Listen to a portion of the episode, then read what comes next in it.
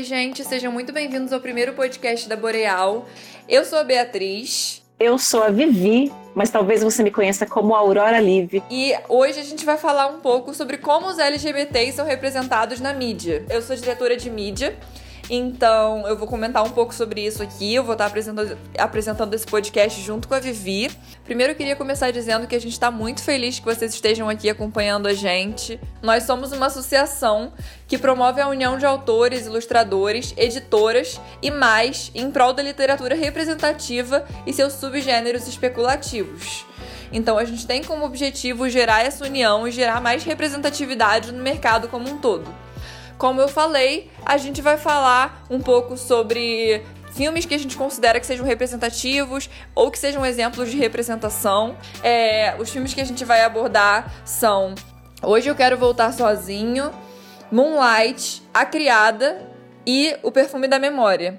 Então, fiquem com a Vivi agora que vai falar um pouco para vocês sobre essa questão do mercado LGBT, sobre a representatividade e sobre o mercado de entretenimento como um todo.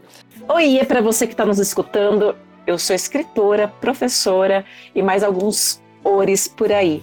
Eu tô aqui hoje para ajudar na apresentação desse podcast, para a gente falar desses assuntos que confundem bastante. Só porque tem um casal lésbico, um casal gay, eu tenho uma, realmente uma representatividade nessa mídia, nesse livro, nesse filme? Para resolver as nossas dúvidas, nós convidamos uma parte da cúpula da Boreal para conversar com a gente. Esperamos que vocês gostem bastante desse episódio. E fala, Aurora! Tudo bem, Nath? Olá, pessoal. Eu me chamo Natália Nobre, eu sou a diretora financeira da Boreal. Sou também escritora, eu respondo pelo pseudônimo de Valkyria. Vocês podem me encontrar aí nas redes sociais por esse nome, Valkyria Finisky. Um, e eu tô hoje aqui para conversar com essas pessoas incríveis. É, a gente agradece muito aí por, por vocês estarem ouvindo, por vocês estarem dando apoio. E eu espero que vocês gostem. Vou passar a palavra para nossa amiga Rebeca. Oi, Rebeca! Opa, tudo bem, gente? Primeiramente, eu queria agradecer as meninas pelo convite, né? É, por me convidarem para falar aqui um pouquinho sobre representação, representatividade e também sobre outras coisas envolvendo o universo LGBT.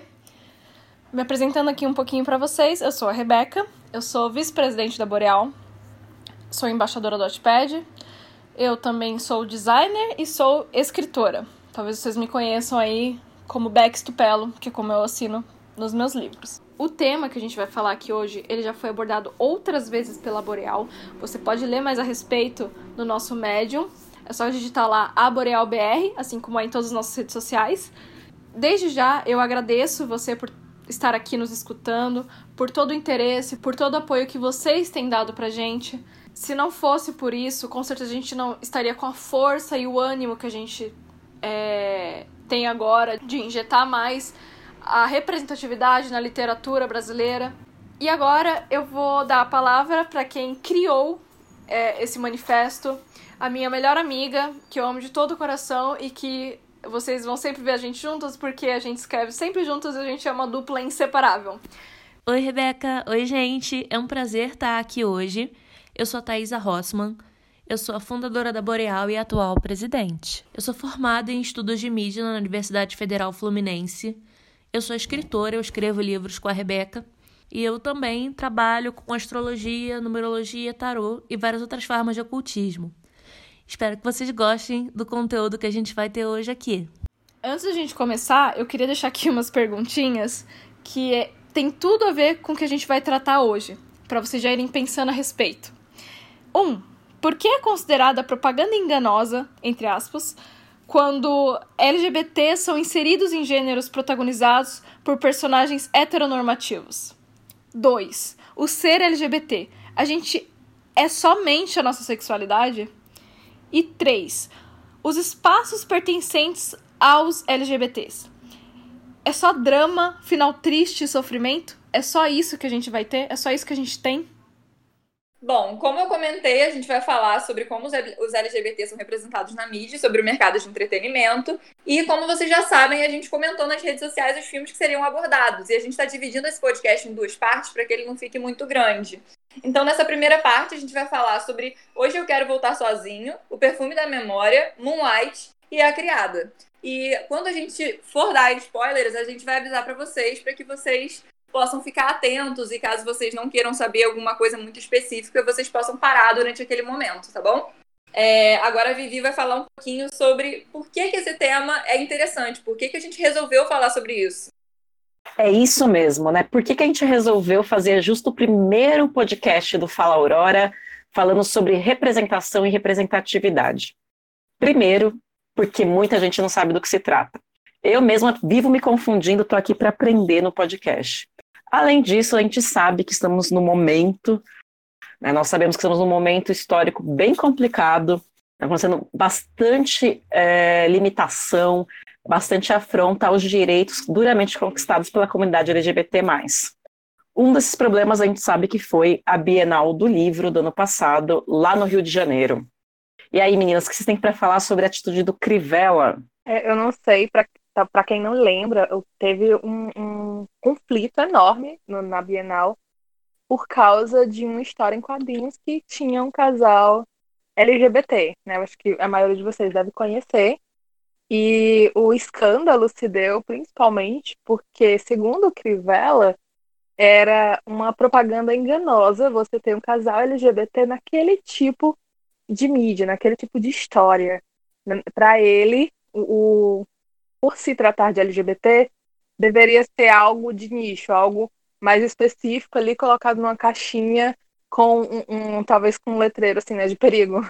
Uhum. Sim. Lembrando que era uma HQ adulta, né? Exatamente. Isso, era, era uma, uma HQ adulta, mas por se tratar de uma HQ e pelo gênero ser, né, de aventura, de ação, ter super-heróis, para ele ali era uma propaganda enganosa como se é, é, a pessoa LGBT ela não pudesse estar inserida nesse universo, o que é LGBT tem que ficar simplesmente enquadrado no que é LGBT, né?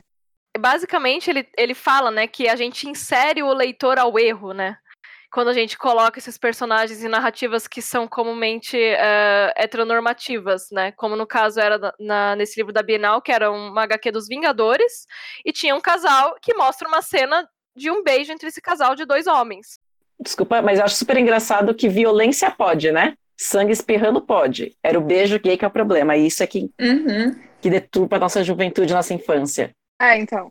Parece que para ter livros, para ter conteúdo LGBT, precisa estar exatamente numa estante escrito LGBT, senão as pessoas não aceitam bem, porque precisa ser especificamente voltado para um público que está dentro da comunidade ou então que apoia a comunidade de alguma forma. E isso é uma coisa bem é, problemática, né, nos dias atuais. Já foi mais, mas ainda é muito problemática e a gente precisa falar sobre como é problemático, porque em relação a, a filmes e a, a conteúdos heterossexuais, a representatividade ainda é muito baixa. E as pessoas, elas não parecem. Muita gente parece ter dificuldade de compreender por que é problemático. Né? Mas quando é, a gente tem que pensar o seguinte: quando a gente determina que é, é, é, um casal LGBT ele só pode estar dentro de uma narrativa que seja voltada para o LGBT, o que, que ele está dizendo para a gente? Ele está comunicando que todo o resto do universo, todas as histórias de aventura, tudo isso pertence ao heterossexual, ao heteronormativo. Então, é, é, esse é o problema da gente concentrar tudo o que é LGBT somente nesse aspecto da coisa, do ser LGBT. É, quando na realidade, né, o LGBT está dividindo o mesmo mundo, tá, tá vivenciando as mesmas experiências, né? Porque nenhuma pessoa ela é resumida a sexualidade dela. É só uma característica. Sim, sério, LGBT ser normal, participa de tudo. É, Nath, você passou por uma questão com o seu livro da galera chamar de propaganda enganosa também, né? Sim, eu passei por uma situação dessas no Wattpad. Eu acho que a maioria de vocês deve conhecer o Wattpad. É logo quando eu comecei a postar o meu primeiro livro lá, eu não sabia no que ia dar, na verdade, porque quando eu fiz uma busca rápida, assim, eu não encontrei quase nenhum livro que tivesse temática LGBT. Tinha alguns poucos romances, né, mas assim, poucas opções mesmo. E eu lembro que na época tinha um outro livro de ficção científica e outro de fantasia, apenas, né? Tipo, na plataforma inteira eu encontrei apenas dois que fossem mais próximos assim do meu acho que no meu nicho, né? Se eu puder chamar assim. Então, eu, eu, foi quando eu recebi essas mensagens, foi meio um desapontada, mas não surpresa. Né? Que eu, eu postei primeiro o prólogo, e aí depois do primeiro ou do segundo capítulo, eu recebi mensagens por privado né, das pessoas falando que tinham gostado muito da minha escrita, mas que não iam ler porque era um, era um romance gay e, inclusive, uma delas disse para mim que se sentiu enganada, se sentiu assim traída porque ela começou a ler confiando que seria uma boa história e descobriu que os personagens principais eram gays. Então, assim, foi para mim na época isso não me, não me desmotivou, pelo contrário, eu achei que eu tinha que continuar o que eu estava fazendo, mas é o tipo de situação que você não não espera de verdade que aconteça, porque é tão chocante, sabe? Que as pessoas verbalizem isso com essa naturalidade. E as pessoas disseram para mim é, isso logo no começo. Eu lembro que eu tinha muita dificuldade até mesmo para divulgar, porque eu sentia que, que as pessoas iam me rejeitar instantaneamente quando eu mencionasse do que se tratava a história. Né? E aí depois de um tempo aconteceu o contrário e a história acabou sendo muito bem recebida e até hoje eu tenho leitores que me acompanham assim já há anos, mas no começo teve esse tipo de, de situação das pessoas acharem, me pedirem, chegaram a me pedir para trocar a história de categoria porque é, devia estar tá em, em romance gay e não em fantasia, sendo que quem conhece a minha história sabe que é uma fantasia, né? Então, é, é, são coisas assim que eu realmente vivenciei e sei, então eu sei que acontece. Espero que hoje em dia aconteça bem menos, mas uh, se a gente for olhar para o mundo, né, para as pessoas fora da nossa esfera de, de convivência virtual, a gente vai ver que isso ainda é uma ideia que, que não existe para a maioria das pessoas. A maioria das pessoas não, não faz essa ligação de que é possível você ter é, um casal LGBT em histórias que não foquem no LGBT, né? Que não sejam histórias de nicho, que sejam histórias que possam ser apreciadas por todo mundo, sabe? Que, que não foquem só no, no, drama pessoal de, de um grupo de pessoas, assim. E eu acho que daí a importância da gente tocar tanto no assunto, porque é, é algo que só vai ser naturalizado quando as pessoas tiverem referências disso. Né? E a gente tem muito pouca referência.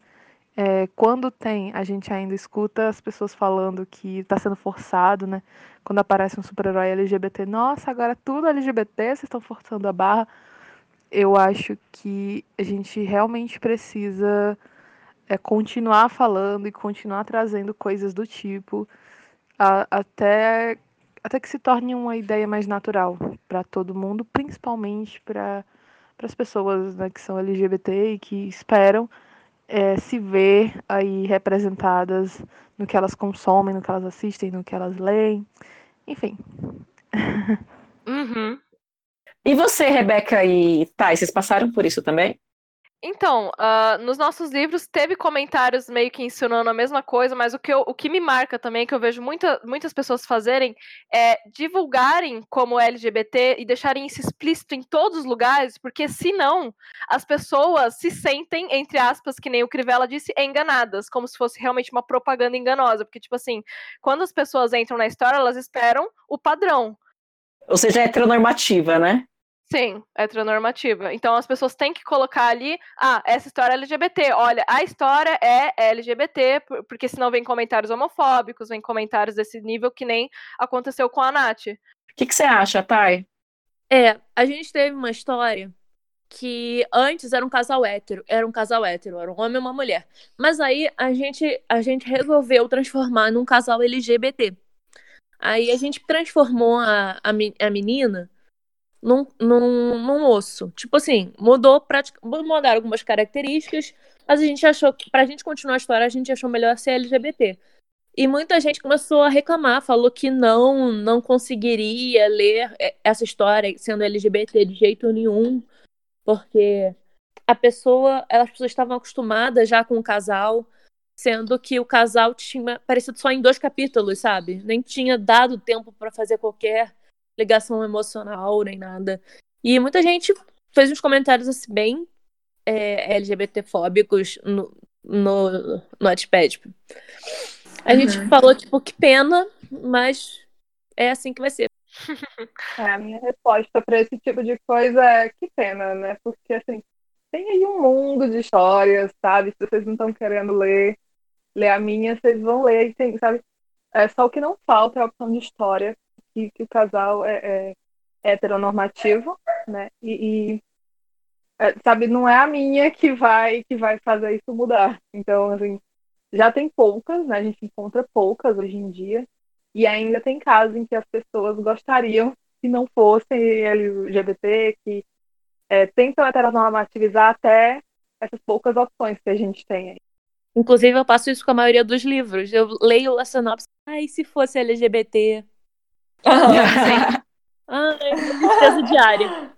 Eu também. Eu já, eu já vi gente uh, falando que troca os personagens. Inclusive, eu já comecei a fazer isso um pouco. Que é, tipo assim, como a gente é tão escasso de livros assim, uh, que a gente não vê quase livros de vampiro LGBT, de alien LGBT, de sabe, outros gêneros especulativos LGBT não tem. É tão escasso que eu já vi gente falando que trocam os nomes. Então são, né, é, um, é um casal hétero ali, mas eu vou fingir na minha mente uhum. que é um uhum. casal gay. Eu vou fingir que a menininha ali é um cara. Eu vou fingir Sim. que o cara ali é uma menininha. Porque eu não tenho isso.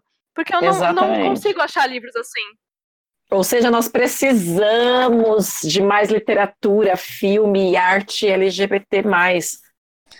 É, uma coisa que eu vejo muito também é pessoas LGBT se contentando com pouco. Ou seja, por ter tão, tão pouca produção, né, desse ramo, qualquer filme que surge, elas já consideram bons ou então já querem assistir, porque uhum. tem tão uhum. pouco filme que, que elas já né, incentivam todo mundo a assistir os filmes que surgem e às vezes já valorizam uma coisa que nem é tão boa assim, simplesmente porque é um filme LGBT e eles não, não investem muito, né, nesse tipo de produção.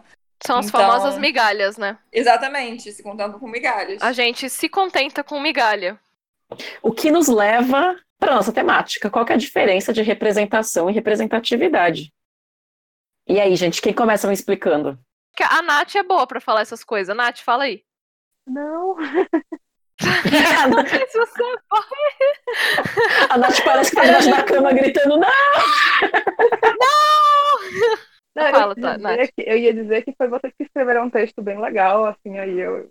Ah, eu acho. Eu vou até falar. Eu acho legal a Thaisa falar sobre isso, porque ela fez um TCC sobre essa questão, né? Então, antes de entrar no assunto de representação e representatividade, eu queria contar mais ou menos como é que foi é, o meu processo fa para fazer o meu TCC, que foi a Boreal. A Boreal foi um processo, foi um TCC prático que eu fiz e apresentei. E no meio do, no meio do processo de pesquisa que eu estava né, explicando para os professores o que eu ia fazer, minhas ideias, ele, eu conversei com várias professoras, e uma professora lésbica em particular, quando viu falando que queria fazer uma um TCC relacionado à literatura LGBT com ficção especulativa, ela ficou assim, mas isso existe? Como assim isso existe? Porque ela estava tão acostumada a só ver romance e drama com personagens LGBT que uma professora lésbica ela não sabia que existiam personagens, que não existiam livros que tinham personagens que eram LGBT, que fugia do drama e do romance. E eu achei isso impactante e é em cima disso que eu faço essa definição de representatividade e representação. Qual é a diferença entre os dois? É tudo a mesma coisa mesmo? Não é. Existem uma, existe uma diferença muito grande entre os dois termos. Por que, que a gente está pedindo representatividade e não representação? O que, que é representação? É quando a gente pega uma, um modelo que já existe e coloca os personagens já ali existentes. Deixa eu explicar isso melhor. Você pega, por exemplo, um personagem LGBT de uma novela e coloca ele num papel que ele talvez seja o alívio cômico, seja todo espalhafatoso, aquele estereótipo LGBT. Isso é representação, quando você pega um personagem e coloca ele fazendo mais do mesmo que se espera de um personagem LGBT de acordo com o que a gente tem visto na sociedade. Representatividade não. É quando você pega um personagem LGBT e você ressignifica ele, você coloca ele em outra posição. Ao invés dele ser um personagem que vai morrer no final, não vai ter um final feliz, ele vai ser um astronauta, ele vai ser um alien, ele vai ser um vampiro. E ele. Essas, essa representatividade onde a gente antigamente só via personagens heterossexuais. Quando a gente coloca um personagem LGBT nesse universo, a gente está mostrando, aí, a gente participa disso aqui também. A gente não está só no drama, a gente não é só uma representação, a gente também tem representatividade.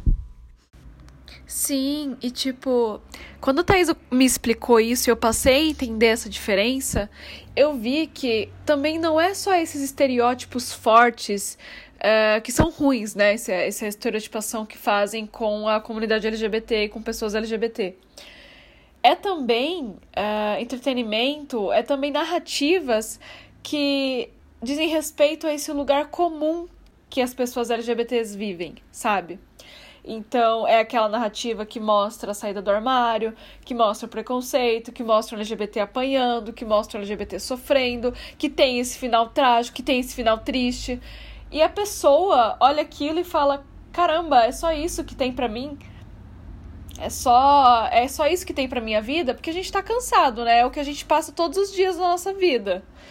Enquanto a representatividade é colocar uma mulher lésbica no papel de maga, no papel de mulher poderosa, né? É, por exemplo, a Mulher Maravilha, que é bissexual e é lá uma super heroína, e ela é forte, ela é foda, e é isso aí, sabe? Essa é essa é a diferença, sabe? Em relação a esse assunto, assim, é, eu só queria também pontuar outra coisa, assim, que é, não é. Quando a gente está falando da diferença da representação para representatividade, o que a gente está querendo dizer não é que a representação ela seja desnecessária ou que ela não seja uma coisa boa, dependendo do caso. É porque é, é mais sobre a importância da gente pontuar a diferença entre as duas coisas.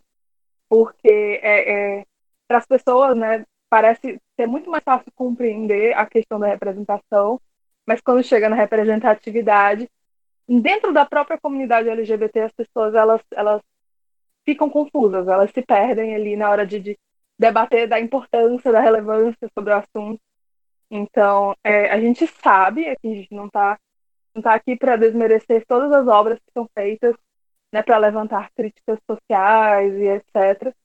Né? É, tudo depende muito do desenvolvimento. Tem muitas obras boas que trazem a representação.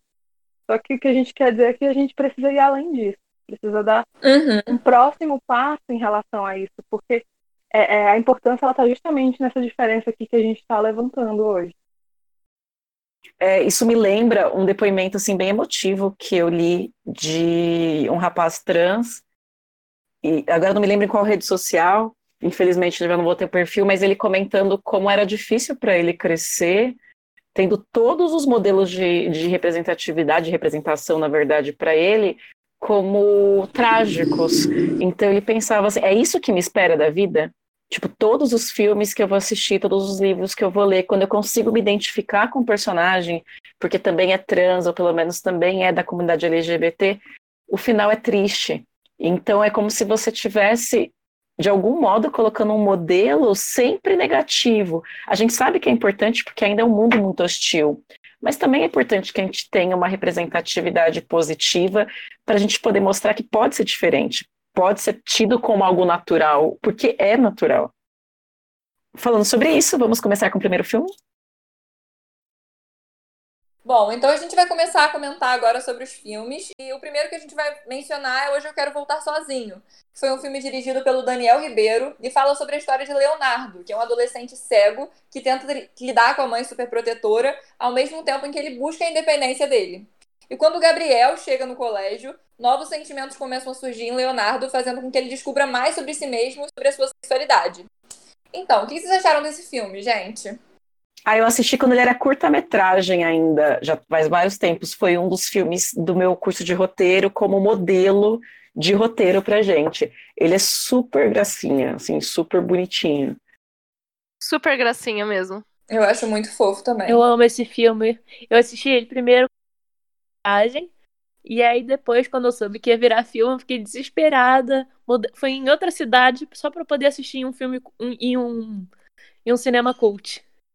Eu acho que ele tem uma proposta de ser doce e, e ele consegue cumprir. Assim, é, é não é o tipo de filme que eu gosto.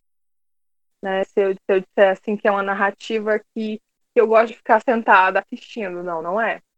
Mas é um filme que ele, ele é doce, né? Eu acho que ele cumpre o que ele promete nesse sentido. De ser, assim, é, uma relação né, entre dois rapazes jovens, sem focar é, na questão, da, na, nas dificuldades da, da, dessa fase da vida, mas na, na, descoberta de uma forma mais leve. Sim, é, é a dificuldade de todo adolescente, né? Uhum. Eu acho que a abordagem dele é leve justamente porque é isso, todo adolescente vivencia isso de alguma forma, ele não, não, não traz isso como se fosse uma carga pesada que eles precisam carregar. É, uma coisa que eu gostei desse filme, por exemplo, foi que, tipo assim, a questão da homofobia não é, não é levada, tipo assim, explicitamente ali, sabe? Tem, tem os garotos ali que fazem um bullying, só que isso, isso em nenhum momento aflige eles ao ponto da narrativa virar só isso, sabe? Então, uh, eu gostei disso. Uh, em nenhum momento também acho que os pais do garoto, eles, eles ficam essa coisa de decepção por, por, por, ele ser LGBT. Quando ele descobre, é uma coisa leve, que nem a Nath disse. Então, uh, acho que isso me conquistou, assim. Os problemas que são tratados ali são outros. É porque o garoto é cego, é porque a amiga é, tem uma paixão por ele, assim, então... Uma coisa que eu achei muito interessante desse filme foi isso mesmo, de mostrar que uma pessoa deficiente, ela pode ter desejos também. Porque na uhum. maioria dos filmes, das novelas, dos livros, a gente vê as pessoas deficientes sendo mostradas como pessoas debilitadas e que são até um fardo para as outras pessoas, que estão ali para serem cuidadas pelos outros e não pessoas que também podem ter desejos, também podem vivenciar a sexualidade delas.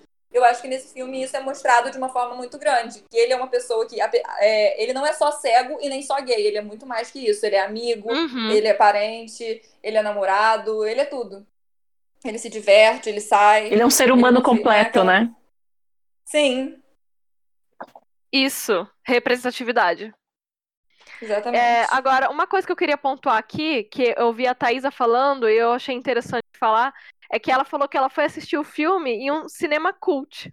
Então, essa coisa também de ser mostrado, tipo assim, os filmes LGBT não, não passam no cinema para o povo assistir, não, eu tenho que ir num cinema cult para assistir. Isso, sabe? é, exatamente. Eu tive que mudar de cidade, não tinha, sabe? Eu tava doida para ver o filme. Eu é. nem vi quando passou no cinema, eu comprei o DVD para ver.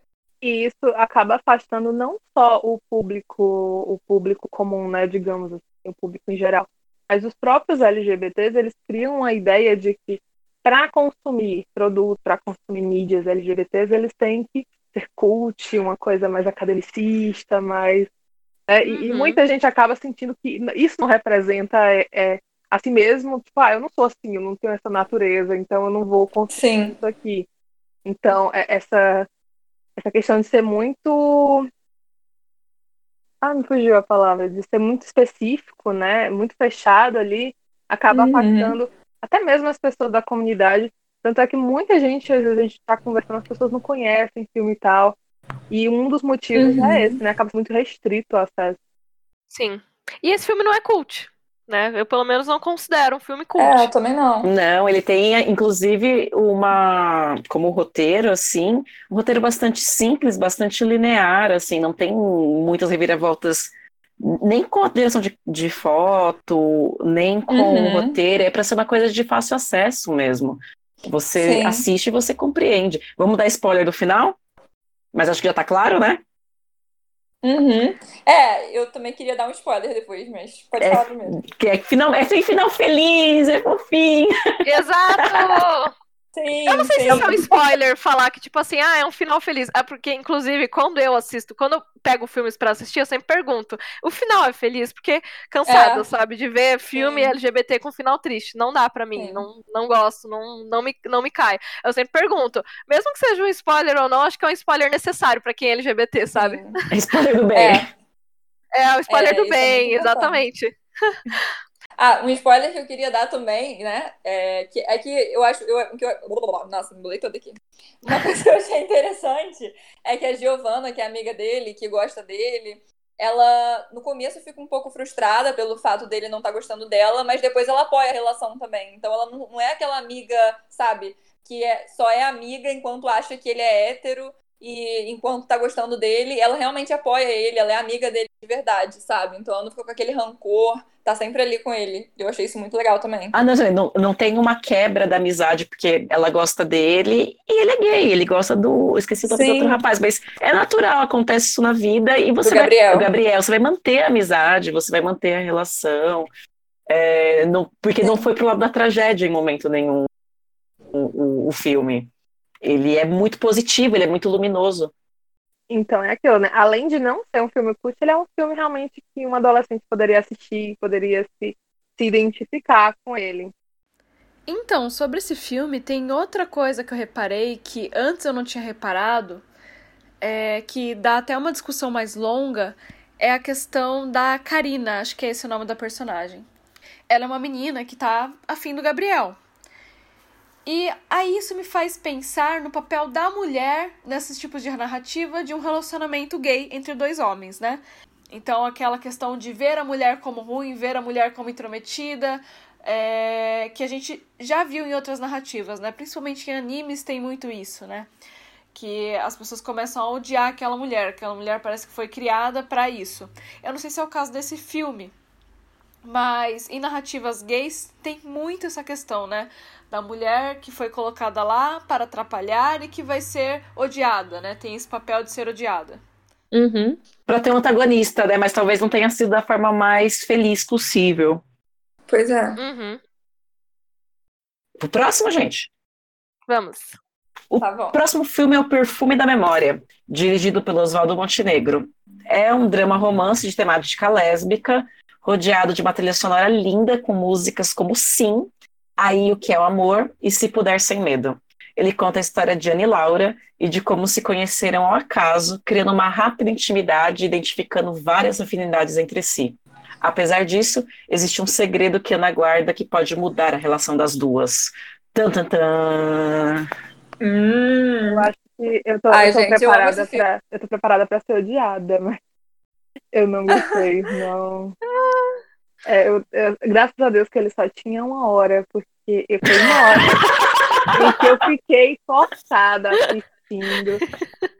Eu acho que eu acho que eu não vou não vou desprezar que ele tenha uma, uma beleza poética, mas eu achei muito forçado o desenvolvimento da relação das duas. É, não sei, vou deixar vocês comentarem. Ah, eu amo esse filme, gente, porque eu acho que ele, ele mostra a relação das duas como algo genuíno, diferente da maioria dos filmes LGBT que hipersexualizam as mulheres e colocam aquele sexo explícito que normalmente não representa o que é na realidade. E eu achei muito fofo que eles focaram nessa questão da conversa, sabe? Delas se conhecerem ao acaso e das duas serem bissexuais, o que eu achei muito interessante também, porque é muito difícil a gente ver filme com representatividade bi. Então, assim, a Laura ela começou a se apaixonar pela Ana e a Ana tinha ficado com mulheres antes, mas ela não tinha aquela coragem de se envolver profundamente no relacionamento. Então eu achei muito legal isso, porque eu nunca tinha visto antes um filme em que as duas personagens eram bissexuais. Sempre é uma é lésbica e a outra é hétero e tá casada e aí traz, sempre alguma coisa assim. Então, para mim ele fugiu muito desse padrão. E falando em questão da bissexualidade, né, uma coisa que eu acho interessante falar é que assim, uh Muitas vezes a gente vai assistir um filme e o protagonista pode ser bissexual, mas estar em uma relação hétero, né? E uhum. o filme continua sendo LGBT se fosse num caso assim, né? Tipo, Sim. É, é uma coisa que eu acho que tem muito apagamento quanto a isso, sabe? É a questão do, da, de personagens bi que para o livro ser considerado LGBT tem que estar num relacionamento homossexual. E não é Sim. assim, né? Sim. Tem uma frase que eu gosto muito, é, é que nem um sofá-cama, né? Às vezes um sofá, às vezes uma cama, mas é sempre um sofá-cama. Então, Sim. pode ser uma relação hétero, uma relação homo, mas é sempre bissexual. O que eu gostei, Sim. o que eu gostei bastante, eu não gostei muito do filme, vou ser sincera também, vou ser massacrada, mas como entretenimento, assim, eu achei é muito poético. Eu gosto muito da música do Oswaldo Montenegro, achei a fotografia do filme linda. Mas a história, assim, só no final, quando teve aquele plot twist, aquela virada que eu, uau! Mas o que eu gostei bastante foi, assim, não problematizou a atração das duas, porque a Ana era assumidamente bissexual. É, não era o caso da Laura né? Ela nunca tinha ficado com uma mulher, ela, mas não foi uma coisa assim, não, meu Deus, eu estou atraída por uma mulher e agora o que eu faço? Foi bastante natural o envolvimento das duas. Eu me senti atraída, me senti. Isso é um fato, isso está acontecendo, não tem nada demais. Isso eu gostei bastante. Acontece a mesma coisa no, no outro filme, né? No Hoje Eu Quero Voltar Sozinho. Eles se apaixonam ali, né? Tem uma coisa em comum entre os dois. Eles se é, ambos casais se apaixonam, só que é de uma forma natural. Não fica, ai meu Deus, nossa, eu me apaixonei por um homem, homem, meu Deus, eu me apaixonei por uma mulher, o que eu faço, meu Deus. Sabe? Pois é. Então são pontos positivos, realmente. E esse filme ele se passa basicamente inteiro em um ambiente só, né? Que é a casa da Laura. E elas desenvol desenvolvem essa relação a partir dali, já criam é, intimidade, já vem várias afinidades. E tem poucas cenas de, de, beijo, né? Sexo, essas coisas. É, ele tá num tempo contínuo, né? É uma noite só o filme todo. É um espaço só e um tempo contínuo só. É, é, a sensação que eu tive em relação a isso é que era como se fosse uma crônica, como se eu estivesse assistindo uma crônica. Porque ele se passa. Boa, curta, né? Sequência. Isso. Pois é, é, ele, eu acho que ele se enquadra um pouco dentro desse padrão de filmes cult LGBT, porque ele é muito poético e tudo mais. Eu ia perguntar isso. Se vocês acham que esse enquadra em cult. Eu acho que ele se enquadra um pouco em cult, sim, mas eu acho que ele tem algumas coisas que podem fazer com que ele seja um exemplo de representatividade, que é o fato das duas personagens principais serem bissexuais e de estar além dessa questão da sexualidade, do sexo, e de ser uma coisa também que vai pro emocional, sabe? Vai além do físico. Nesse filme, vocês consideram uma mistura de representação e representatividade? Ou vocês consideram só representatividade? Ou como vocês fariam essa separação?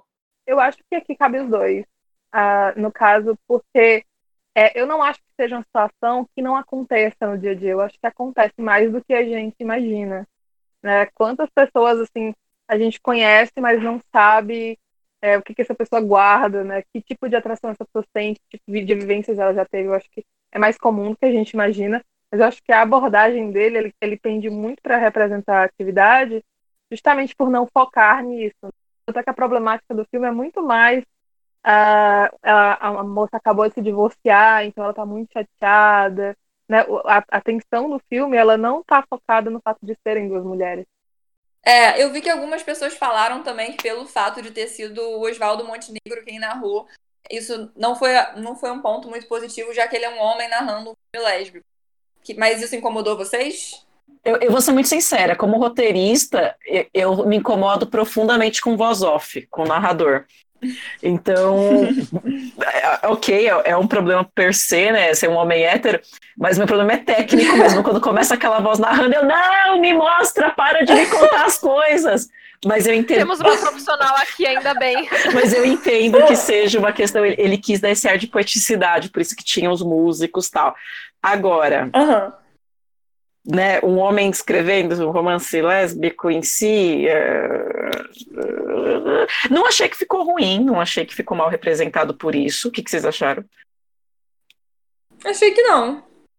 Eu, eu gostei desse ar poético, me deixou assim, apaixonado. Não, eu acho que eu acho que a parte mais realista desse filme é o fato de que se elas se conhecem na noite, elas quase saíram casadas. Eu acho que isso é muito complexo da vida real. Ai, senhor. Ah, pode acontecer, né? Às vezes, quem sabe, né? É, é, é, é e, isso é meio. Às vezes acontece, né? Essa é tipo a fama, né? Que, que, que nós leva aí. Ai. Eu, você, dois filhos e um cachorro. gente, vamos pra Moonlight? Vamos pra Moonlight. Bom, agora a gente vai falar um pouco sobre Moonlight, que é um drama de temática gay vencedor de Oscar, dirigido pelo Barry Jenkins.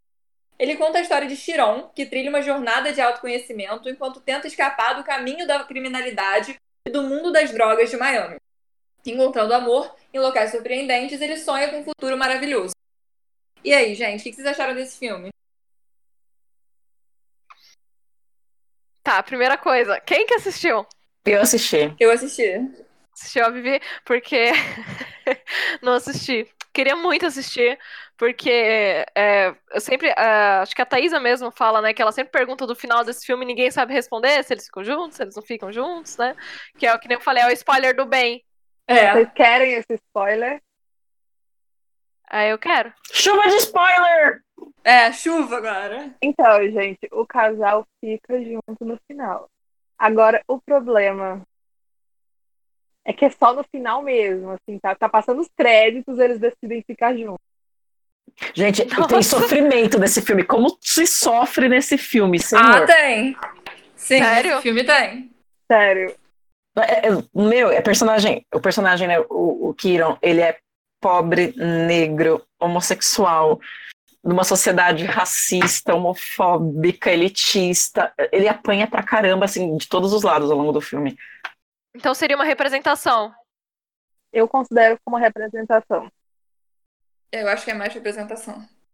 É, uma coisa que eu achei interessante foi que o filme mostra. é, ele é dividido em três atos, né? Nas três fases da vida do Chiron. Então ele vai mostrando a trajetória dele, desde o momento em que as pessoas faziam aquele bullying com ele, realmente chamavam ele de gay, e ele não sabia nem o que isso queria dizer, ele nem se entendia como gay ainda, ele não sabia nem o significado da palavra e ele já sofria preconceito por isso.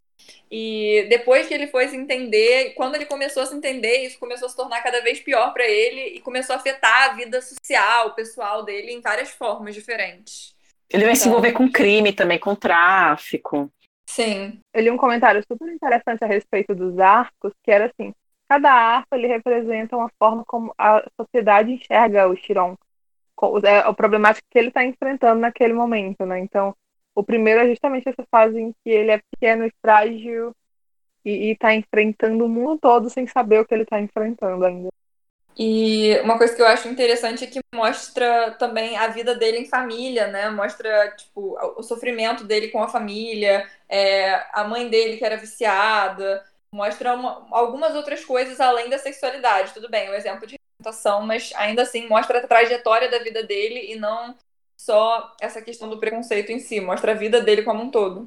É, eu acho que é bem isso, assim, ele vai centralizar o que a gente estava falando desses arcos, né? Ele é, ele tem a, a mãe viciada em crack, ele fragilizado desde a infância, sendo é, lido como homossexual e, e então discriminado, sendo pobre numa sociedade elitista, ele também vai ser discriminado, sendo negro numa sociedade racista, então ele acaba sendo uma espécie de foco para a gente perceber esses preconceitos sociais. Então é um drama bastante forte.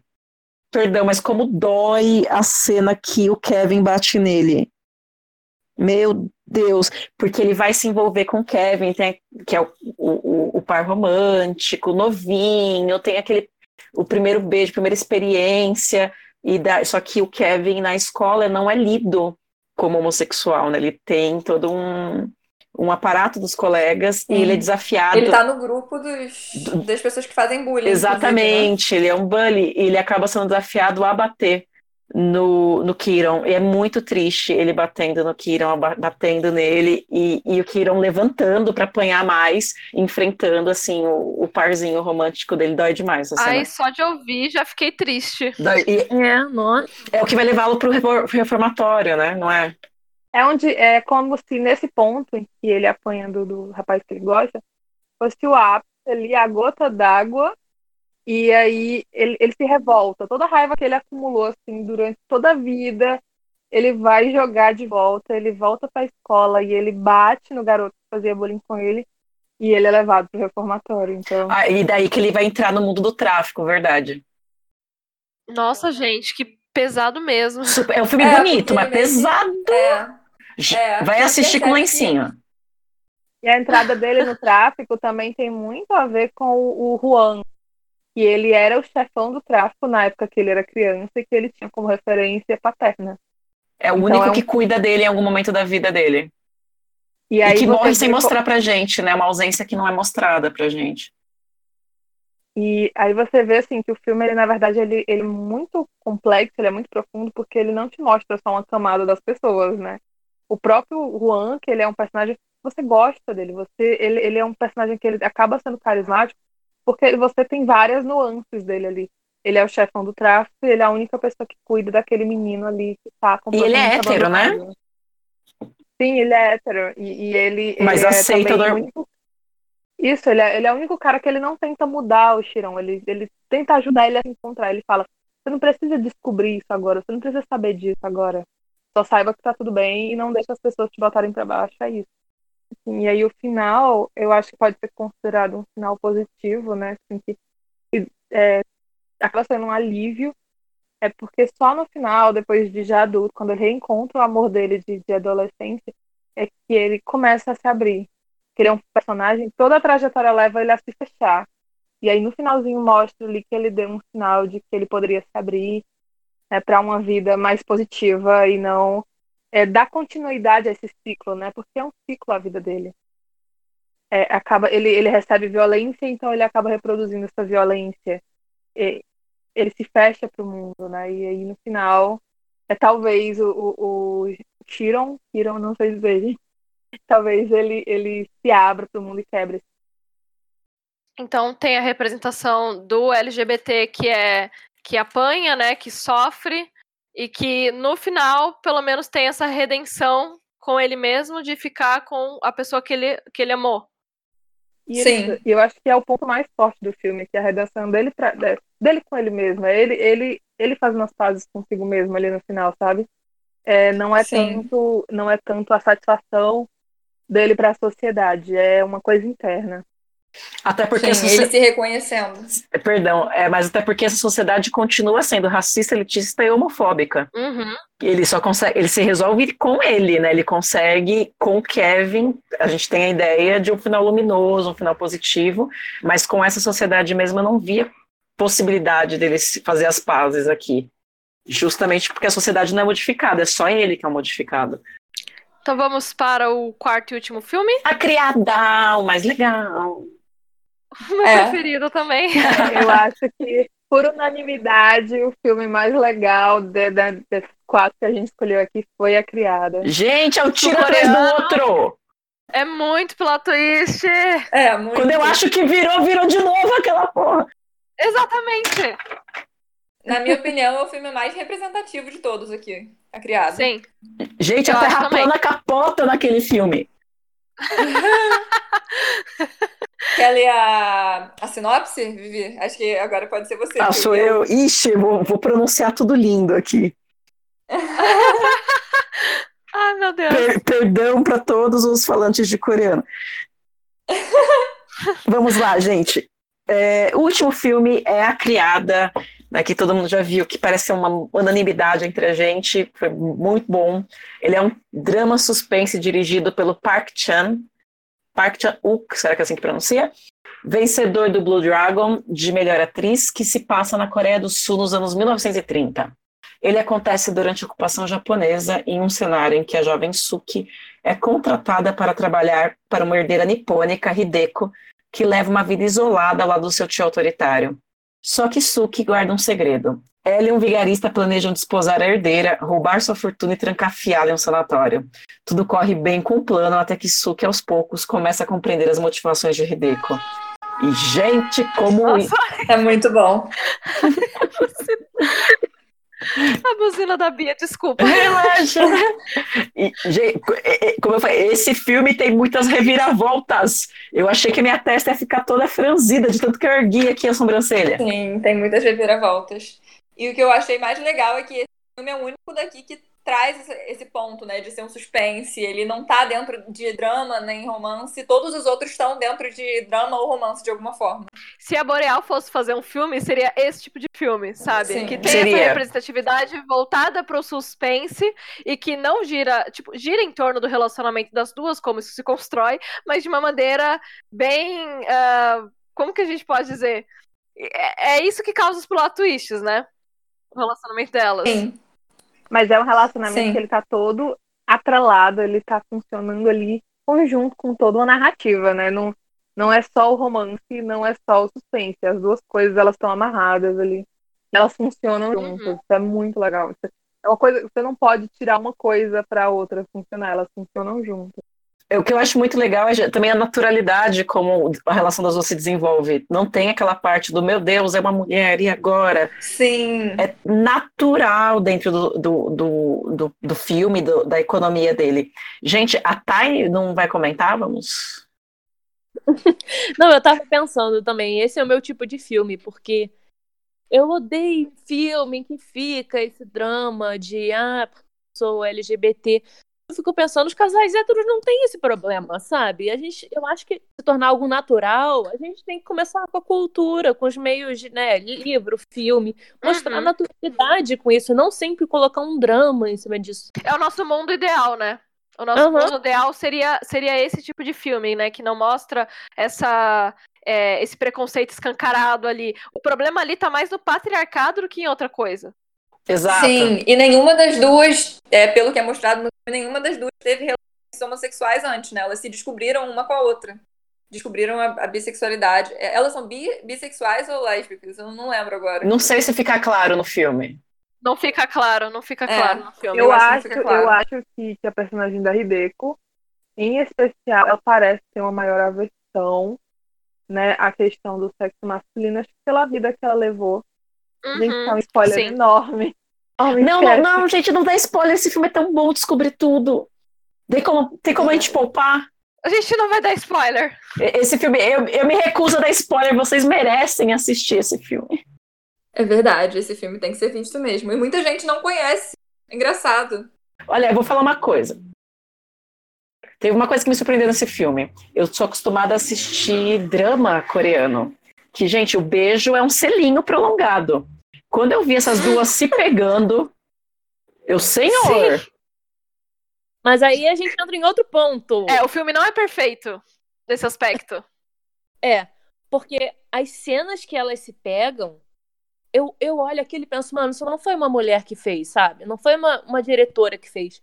Porque você vê que é, as, film... as cenas delas de sexo são numa perspectiva de homem heterossexual. É hipersexualizado, é estranho. Você... Sim, mas pelo, pelo que eu vi, eu acho que o Park Chan-wook ele tem esse padrão de criar filmes que são baseados em romances eróticos, vamos uhum. dizer assim. Então ele sempre procura é, colocar essa erotização em cima de tudo que ele acho faz. Acho que o sabe? final, o final, é. eu não vou dar spoiler, mas o final fica bem claro para mim, tipo assim, é nessa cena do primeiro é, do sexo não, mas na, no final fica claro para mim que foi um diretor homem que, que, que, fez, assim. Pra mim fica claro também. Gente, isso, isso é um spoiler sem ser spoiler, porque a gente tá falando de sexo.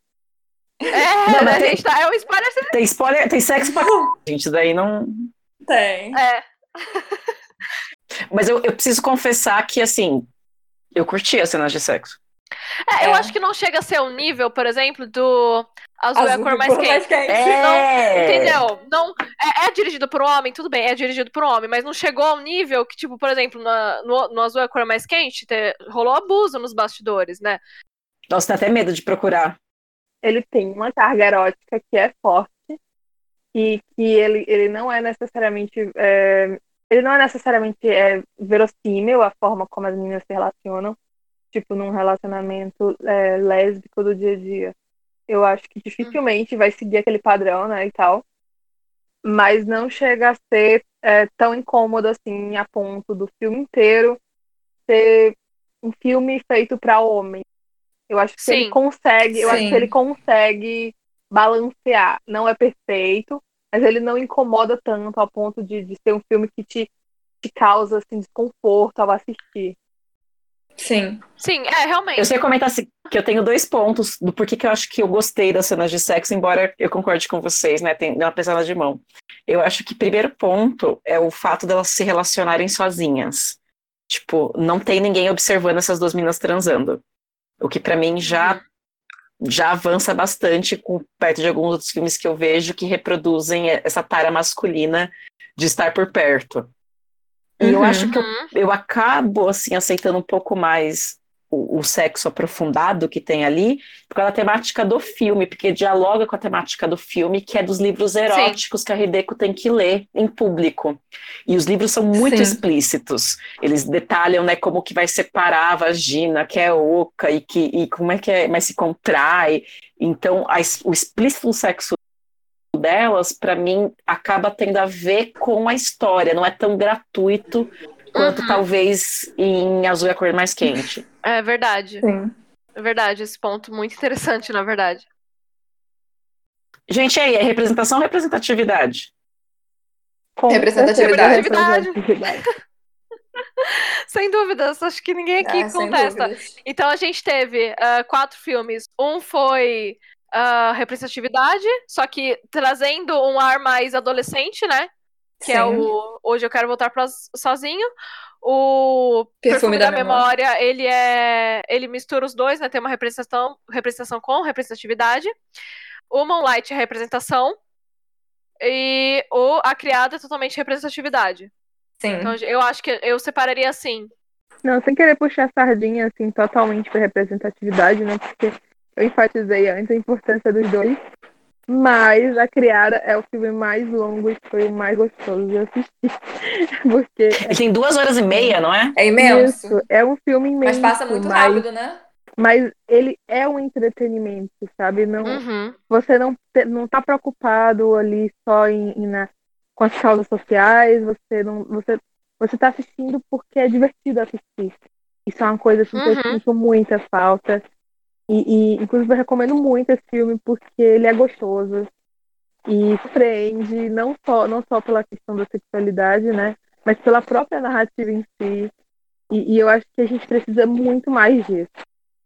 Não que, os- não que a gente não tá querendo dizer aqui que assim, ah, representatividade é melhor que representação. Não, não é isso. Tem as duas opções. Só que o- é, atualmente a gente tem menos representatividade. Na verdade, a gente é, é muito pouca coisa produzida, né? E do pouco que é produzido, a maioria ele não, não sai muito da representação. Acho que seria legal, sempre que possível, a gente trazer aí é, um dos dois, os dois, né? Se possível, juntos, mas é, trazer mais diversidade para o público, né? Porque é um público que existe e, e eu acho que é um público que ele cresce na medida em que vai tendo opções né, que as pessoas vão descobrindo que existe isso. Sim. Uhum. E quanto mais filmes tiver, quanto mais material para esse público tiver, melhor, porque as pessoas começam a se descobrir e a se entender mais cedo, né? A gente vê que hoje em dia as pessoas estão se entendendo mais Uhum. cedo, que é uma coisa muito positiva. É, e tá tudo bem, por exemplo, a pessoa gostar mais de representação. Isso, por exemplo, parte do nosso gosto pessoal também. Por exemplo, a Nath gosta mais é, de- desse tipo de representatividade, com ação, suspense, com fantasia. É a nossa proposta, né? Porque a gente, a Boreal surgiu de uma frustração por a gente não ver tantos, tantas narrativas de entretenimento com representatividade, né? A Boreal surgiu por conta disso. É que a gente quer trazer mais isso. Eu queria só fazer um comentário. Eu queria só fazer um comentário. É porque a Beca falou sobre a questão das pessoas elas se aceitarem mais cedo, se compreenderem mais cedo. E eu me lembrei de um comentário que eu recebi lá do Wattpad de um senhor. Ele já é assim, ele já é mais idoso, você vê pelas feições dele.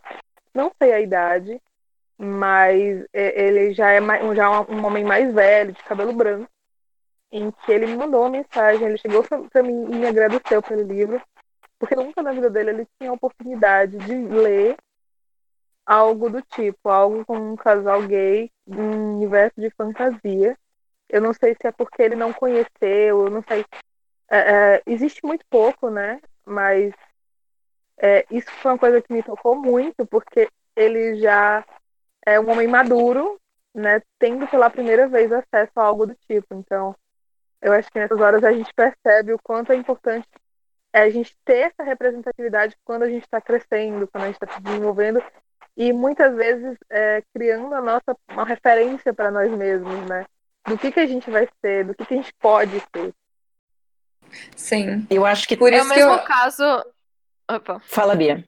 Peraí, que eu. Ah, por isso que eu acho que é tão importante que todo mundo se una, todo mundo que está produzindo conteúdo LGBT, tanto youtubers como ilustradores, como escritores, porque tá todo mundo em prol de um objetivo único, né? Que é Sim. produzir mais conteúdo, trazer mais representatividade, fazer com que as pessoas se sintam mais aceitas, é, gerar uma inclusão social. Então é muito importante que todo mundo se una e todo mundo esteja junto, de mãos dadas. Porque se Isso. a gente. É, se a gente não for pela gente, não tem quem. Quem vai pela gente.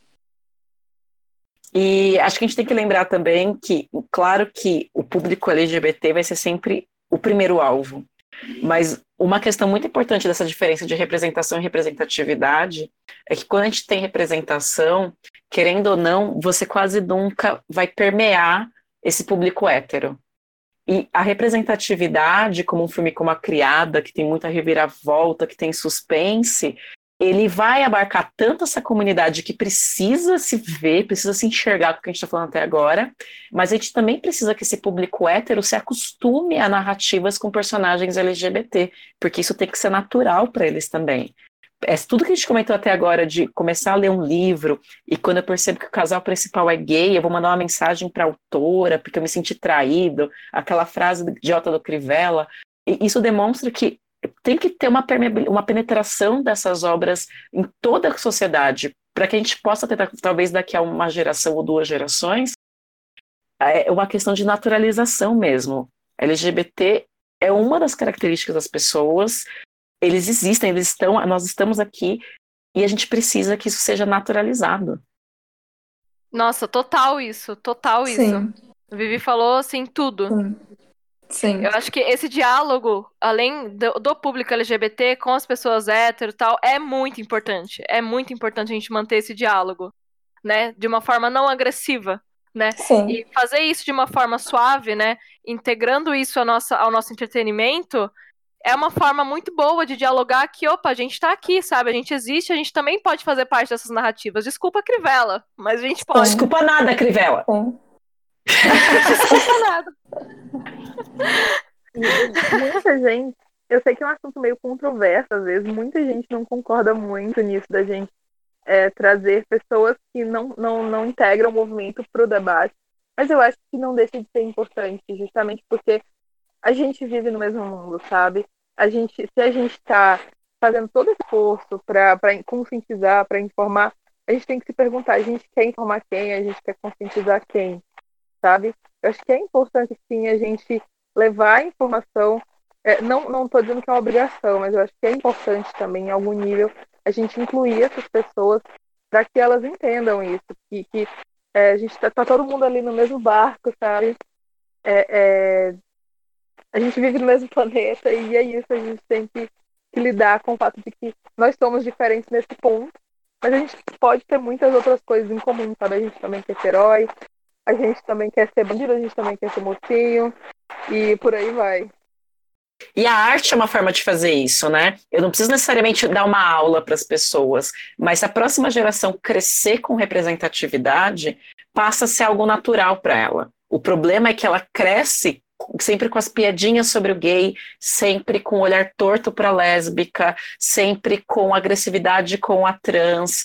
E se essa representatividade for efetiva através da arte, essa criança ela vai tanto se descobrir mais cedo quanto ela vai encarar é, uma outra menina lésbica, um, rapaz gay com naturalidade. E é a nossa luta que a arte ajude a uma sociedade melhor. Então, gente, depois dessas considerações incríveis da Vivi sobre a criada e da gente ter comentado todos os filmes, a gente vai encerrando por aqui o nosso podcast. É, mas antes, fiquem atentos porque a gente ainda tem uma outra novidade. A gente queria começar agradecendo vocês por terem estado aqui com a gente, por terem acompanhado o nosso podcast, por terem ouvido todas as considerações que a gente tinha para fazer sobre os filmes que a gente gosta e que a gente considera que são exemplos de representação, representatividade. A Boreal tem como objetivo inovar no mercado, trazendo algo completamente diferente do que vocês já estão acostumados, algo que a gente não viu ainda, que a gente não costuma ver é, nem nos filmes, nem nos livros, nem nas séries, e é por isso que a gente está comentando sobre os filmes, a gente ainda vai comentar sobre livros, sobre séries, sobre outras formas de entretenimento. Então a gente começou com filmes, mas a gente ainda vai fazer, a gente ainda tem planos de fazer muitas outras coisas. Então é por isso que eu vou deixar vocês com a Thaisa, que é a idealizadora da Boreal, para comentar um pouco sobre uma novidade super incrível. Ela vai dar um pouquinho de spoiler sobre algo super incrível que vai acontecer agora no futuro, ainda esse ano, tá bom, gente? É, Bia, a gente estava mantendo em segredo, mas agora chegou a hora da gente lançar uns pequenos spoilers para quem tá ouvindo a gente, né? Nós estamos criando uma coleção. Isso isso já foi divulgado nas redes sociais, alguns de vocês já sabem. Mas vou falar mais um pouquinho, que é a criação de um novo mundo. E que envolve contos de fada. A gente vai jogando pequenas pistas, porque não, não tem graça falar tudo de uma vez, né? Vamos falando um, po um pouquinho, um pouquinho, e vocês vão juntando as peças. Mas assim, eu. Eu sou suspeita para falar, óbvio. Mas. Tá muito legal. É uma coisa muito diferente. Esse projeto ele surgiu e, e todo mundo se empolgou muito com ele, porque ele é diferente de tudo que a gente já tem visto, tem visto ultimamente no mercado literário. A gente. Não que ele seja único, mas eu até hoje, eu pelo menos, Thaisa, não vi ninguém fazer nada parecido. Pode ter, mas eu não vi. Não vejo muitas pessoas fazendo isso por aí. Então, a gente está muito empolgada, a gente acha que vocês vão gostar muito, a gente está se dedicando muito. Estamos aqui escrevendo, fazendo o melhor que a gente pode, porque na nossa equipe só tem escritoras maravilhosas. Vocês não perdem por esperar, porque vai ser maravilhoso. Então é isso, gente. A gente espera que vocês estejam tão ansiosos quanto a gente para que tudo isso aconteça. A gente quer que vocês continuem com a gente e que vocês gostem de tudo que a gente está planejando fazer, que vocês realmente é, consigam estar tá com a gente em toda essa trajetória, em toda essa jornada. A gente vai fazer algumas postagens no Twitter e no Instagram e a gente queria que vocês interagissem com a gente, opinando sobre o podcast e sobre os filmes que a gente abordou.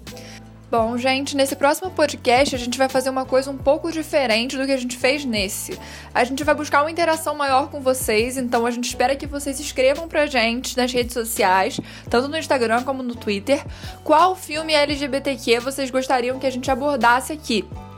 Então, nosso objetivo é que vocês possam escolher os filmes que a gente vai abordar, já que nesse primeiro foi a gente que escolheu, tá bom? Então, não esqueçam de comentar lá, tá bom, gente? E a gente vai deixar as, as nossas redes sociais aqui na descrição para vocês seguirem. É, a gente quer se aproximar cada vez mais de vocês. E é isso, gente. É, o nosso objetivo é realmente criar essa rede de contatos, criar essa aproximação com todo mundo, porque a comunidade precisa se aproximar, a gente precisa criar essa interação mesmo, isso é algo muito importante, tá bom? Beijo grande para todos vocês, é, que vocês tenham um ótimo dia e que vocês continuem com a gente. Beijo de todas nós. E esse foi um Fala Aurora, o primeiro. Ei! Eu vou colocar isso no podcast, viu, gente? Vitória!